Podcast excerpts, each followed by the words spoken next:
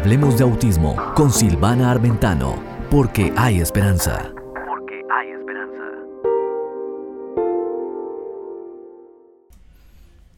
Hola, hola. Estoy tan contenta de que estamos nuevamente unidos aquí porque tenemos algo en común, el hablar de autismo. Y esto es, hablemos de autismo porque hay esperanza. Soy Silvana Armentano y hoy quiero darte cinco consejos para padres que tienen niños con autismo y que tienen un angelito súper especial en sus casas. Pero ¿sabías que ellos también son muy especiales? Y sin más preámbulos, quiero contarte que esta semana he presenciado tantos hermosos milagros. Conocí niños muy funcionales que habían tenido muchas cosas difíciles cuando eran más pequeños que superar y me dio mucha alegría ver ese proceso. Cuando estamos eh, en la primera etapa de que descubrimos el diagnóstico y hay que, claro, hacer un cambio de vida tan grande, pensamos que todo, e, toda la vida va a ser así. Mas, sin embargo, no es así. Por eso es que la intervención temprana es tan importante para que no tengas que vivir y el niño pueda salir adelante de ese constante retroceso. O sea, no tengas que vivir viendo a tu hijo retrocediendo, sino que vas a disfrutar viéndolo avanzar. Y de eso se trata, que tú pongas todo tu esfuerzo y todo tu empeño para primeramente descubrir el diagnóstico de autismo lo más temprano posible. Al año ya se pueden ver esos signos y hasta antes también. Y al año ya puedes comenzar la intervención temprana hasta los tres años. Esos años son muy importantes porque está formándose su cerebro y se puede enderezar aquello que se torció, se desconectó o bien se confundió la información. Así que mamá y papá que me estás escuchando, yo sé que es muy difícil recibir el diagnóstico, pero es más difícil no hacer nada. ¿sí? Y ver que tu hijo pudiera tener una esperanza y tú por estar quieto y en negación, se la estás robando. Entonces, muy importante que pongas acción y vayas al pediatra si ves algo que no te cuadra, ¿no? Que no te que no te no se asemeja a lo que tú conociste que era la interacción con un niño y básicamente pongas todo tu ejército, todo tu equipo a trabajar. Ahora, la mamá es más que suficiente y el papá para poder ayudar a este niño. Así que si Dios lo puso en tus manos es porque sabe que tú puedes y que hay mucha esperanza. Pero vamos a hacer lo correcto. Lo correcto es ayudar al niño lo antes posible y ayudarlo con profesionales que te ayuden a ti y te entrenen cómo poder restaurar su salud, sus habilidades y darle una vida digna y con mucha alegría. Seguimos con más. Quédate porque hoy el programa tiene mucho más para ti. Noticias de autismo, novedades, eventos, comunidades. Participa como corresponsal desde tu lugar. Y aquí estamos de regreso en Hablemos de Autismo porque hay esperanza. En esta oportunidad tenemos a la licenciada Yerima Ocando que nos va a enseñar más qué pasa detrás de esa aula. Ella es licenciada en educación y por eso la contactamos para que nos enseñe mucho más. Hola Yerima, ¿cómo estás? Hola, ¿qué tal? Muy bien, gracias. Qué bueno, bueno, ¿y hoy qué nos vas a enseñar? Este, estamos hablando de reconocer las características del autismo en su momento por su edad en el desarrollo. Así y mm, quería hablarles acerca del desarrollo cognitivo, que mm, todo niño en cada edad, en cada mes, incluso en cada mes de uno, eh, de cero a un año, debería tener un desarrollo cognitivo.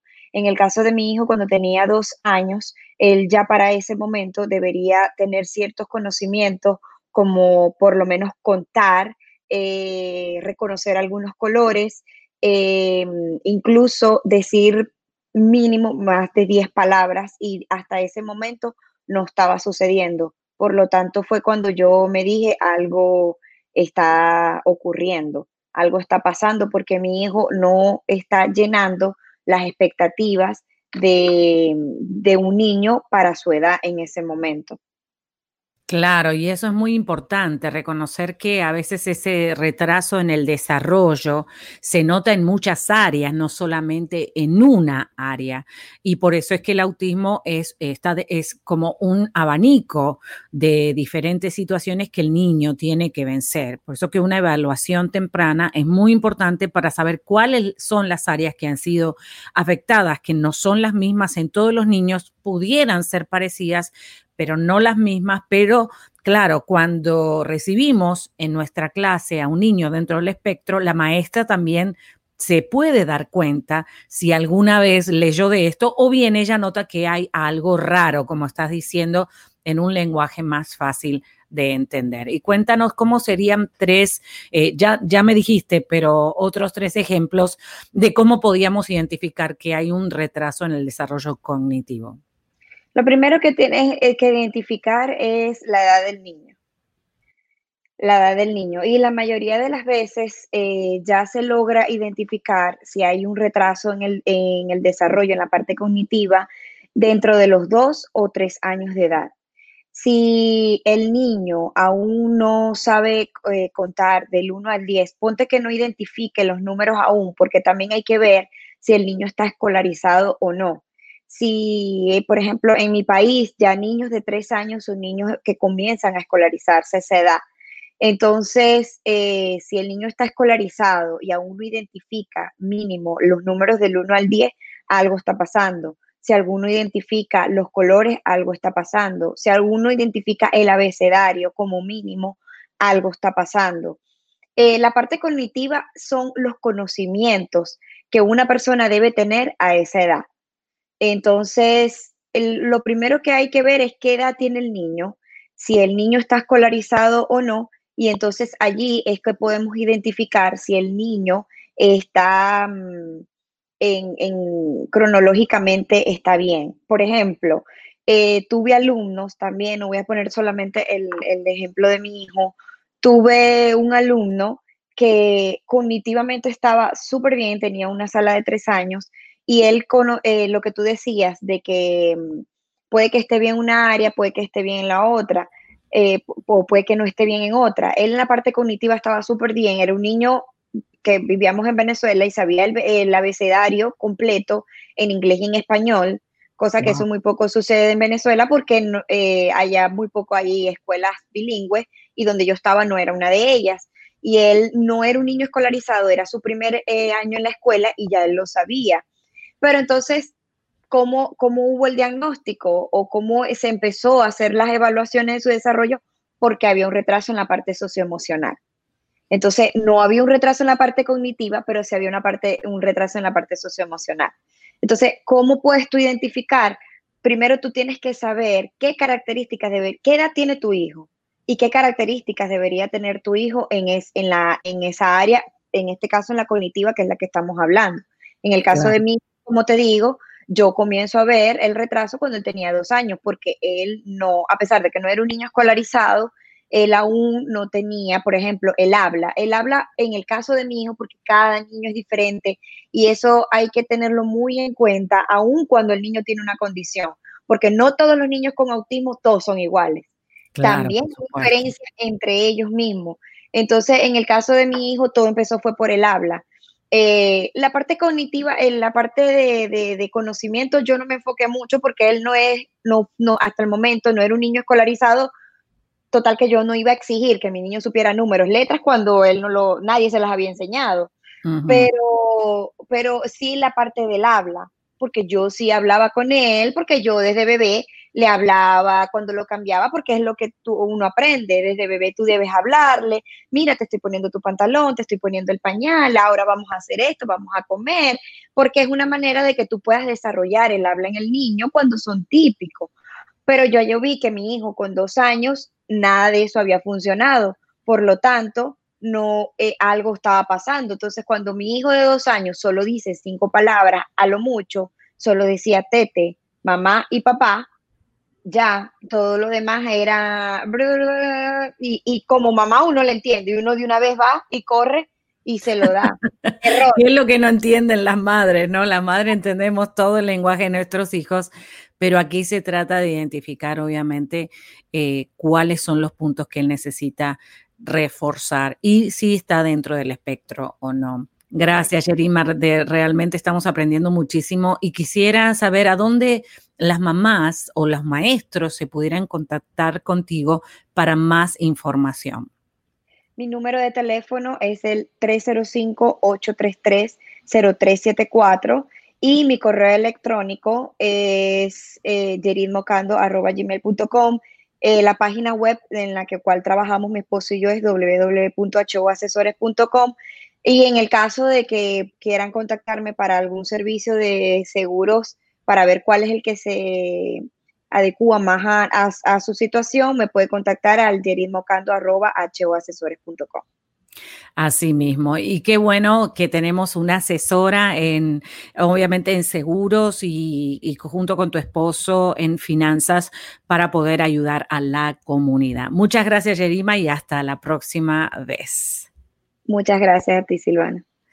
Y bueno, y a ti que estás ahí, quédate con nosotros porque tenemos mucho más de Hablemos de Autismo con Silvana Armentano, porque hay esperanza. Estamos aprendiendo a millón.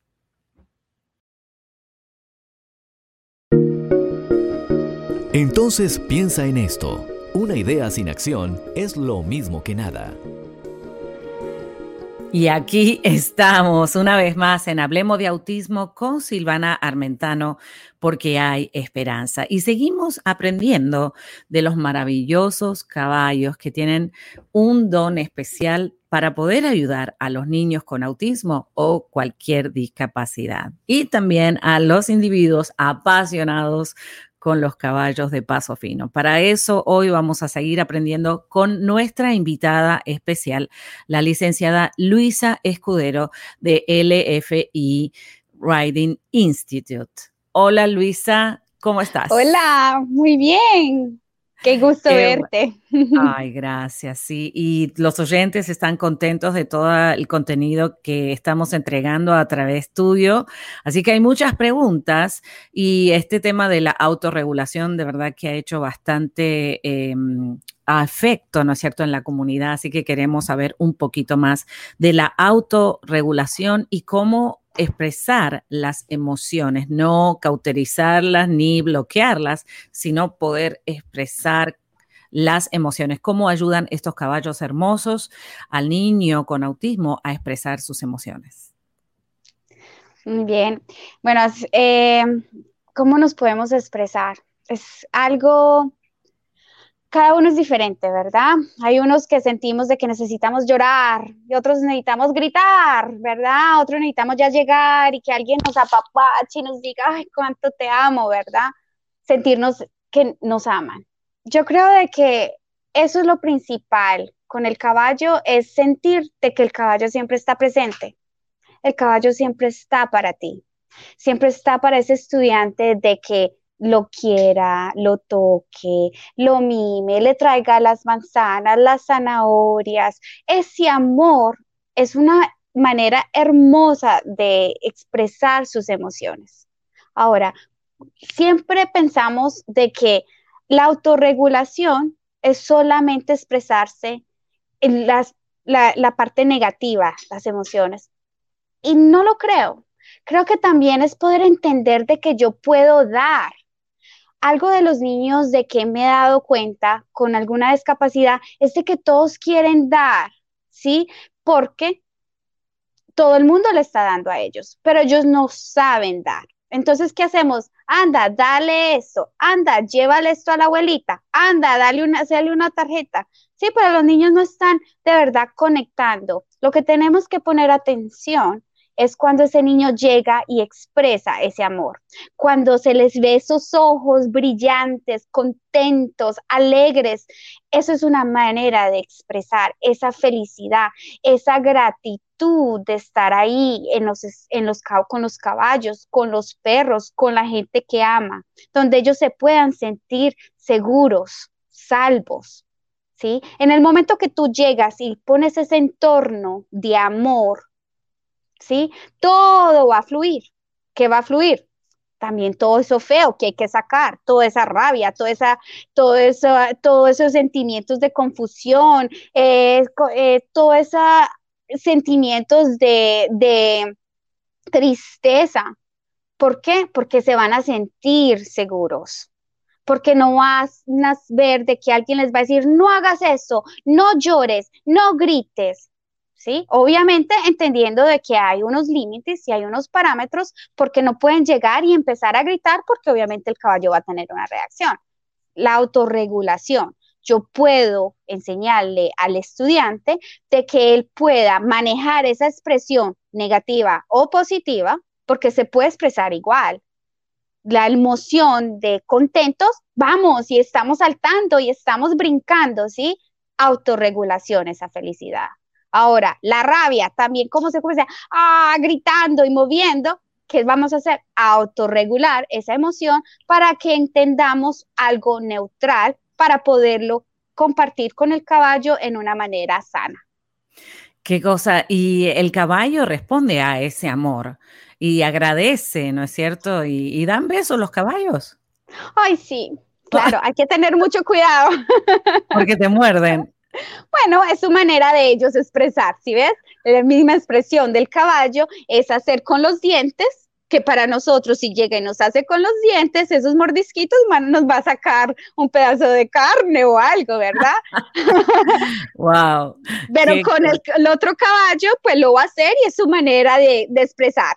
O, y lo usan expresándolo negativamente, oye, mm. ojo, o, ay, ve qué lindo. Claro, qué lindo.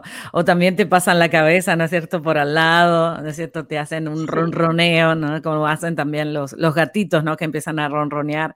Eh, los caballos son tan especiales. Pero qué bueno, Luisa, todos los que nos enseñaste hoy de la autorregulación y expresar no solamente las emociones negativas, sino las positivas. Eh, quedé bastante impactada, como viste, en silencio, escuchando todo lo que nos enseñaste hoy.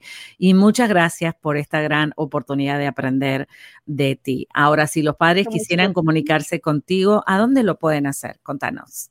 Claro, se pueden comunicar conmigo a través de la página web del FI Riding Institute o en mi número es 305 879-9244. Muchísimas gracias por este espacio.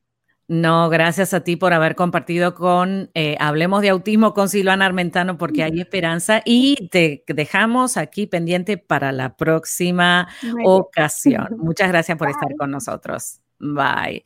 Y a ti que estás ahí, no te vayas porque hay mucho más, mucho más contenido para edificar tu vida con calidad. Quédate ahí.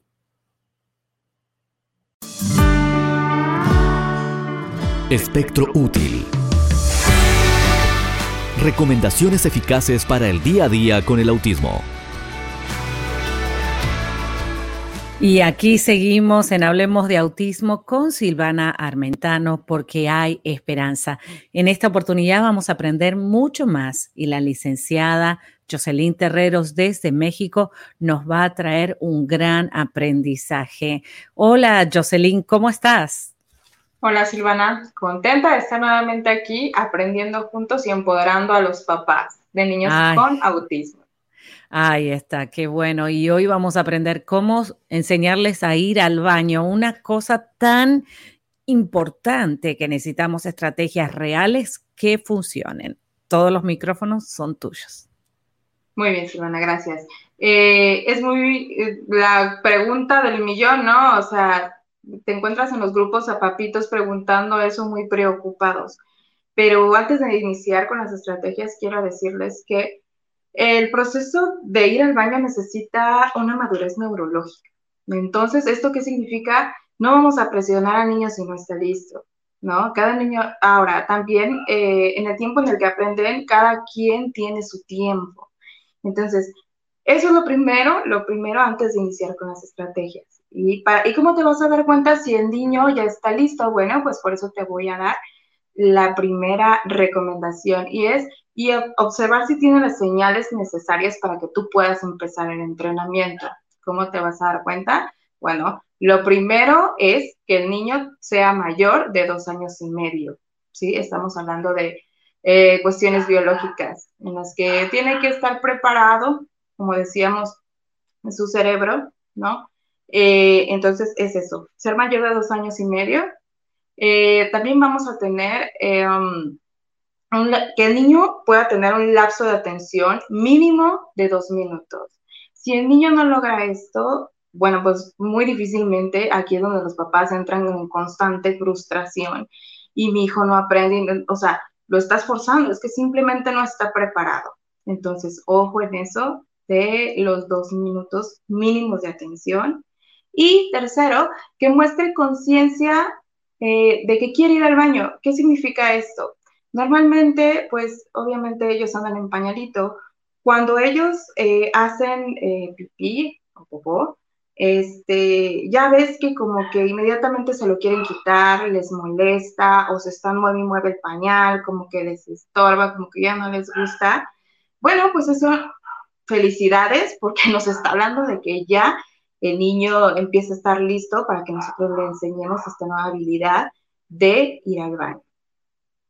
Y bueno, eso es lo primero, observar que esté listo. Lo segundo es eh, asegurarnos que le estamos transmitiendo la emoción correcta para ir con, el hecho de ir al baño, porque muchas veces inconscientemente traemos creencias medio negativas de ir al baño, ¿no? Como, puchi, popó, cochino, nosotros a lo mejor a veces lo hacemos por ignorancia de, o inconscientemente, pues para que los niños no estén queriendo entrar al baño a explorar y agarrar el agua de, la taza del baño, pero esto pues resulta contraproducente porque tú le tienes que transmitir al niño que es, mira, de hecho te recomiendo que lo lleves, en el caso mío, mi esposo lleva al niño al baño, ¿no? Y le habla con mucha alegría, mira, pipí, mira, si tienes que hacer pipí, entonces al niño, esa emoción que tú le transmites de alegría, eh, pues le va a interesar, ¿no? Y, poco a poco el niño eh, va a ir asociando cómo es el proceso.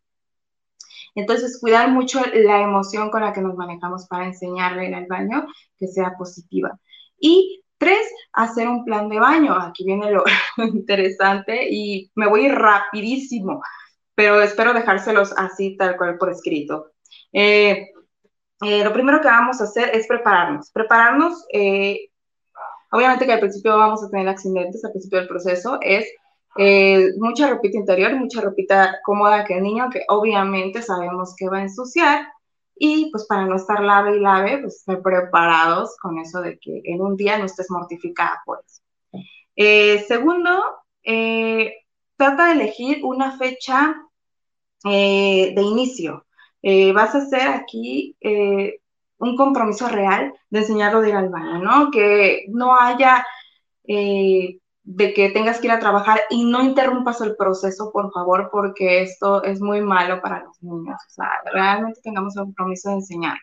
Una vez que ya te dispusiste con disponibilidad de tiempo y que mm, eh, te coordinaste con las personas que a lo mejor te pueden ayudar, no sé, tal vez la abuela, el abuelo, no sé, eh, ahora sí, vamos a manejar una hoja de control donde vamos a llevar un registro de frecuencia, ¿no? Eh, ¿Qué quiere decir esto? Vas a anotar el día, la fecha y la hora. La hora desde que el niño se levanta. Y aquí es importante que el niño tenga una rutina donde se levante todos los días a la misma hora, porque si no va a haber un descontrol. Y en esa medida tú vas a ir viendo, a ver, desde que se levanta, en qué momento, eh, pues, hizo pipí, ¿no? Eh, lo anotas, así te la vas a llevar más o menos durante una semana, tal vez un poco menos. La idea de esto es que tú empieces a ver la regularidad con la que el niño va al baño, qué tanto tiempo se tarda para que le den ganas de hacer del baño después de que tome líquidos o consume algún alimento. Entonces, eh, obviamente, si el niño llega a hacer un intento importante, lo intenta o lo logra, le vamos a celebrar muchísimo, ¿no? Recordemos el efecto que tienen las emociones eh, positivas de transmitirle eso a los niños. Y pues eh, también nos vamos a apoyar de pictogramas que espero que igual ya los tengas ahí en el baño porque es, muy benéfico para los niños con autismo ya que son muy visuales, que le va a plasmar el proceso de lo que es ir al baño. Seguimos con más de eh, Hablemos de Autismo con Silvana Armentano porque hay esperanza. Recuerda que la licenciada Jocelyn Terreros te puede conectar a través de sus redes sociales y obviamente quiero que tú aprendas muchísimo más del contenido que tenemos para ti. Recuerda que la persona más importante para poder ayudarlos eres tú. Así que dale con muchísimas ganas. Seguimos. Afiliadas, si deseas transmitir este programa, afíliate ya.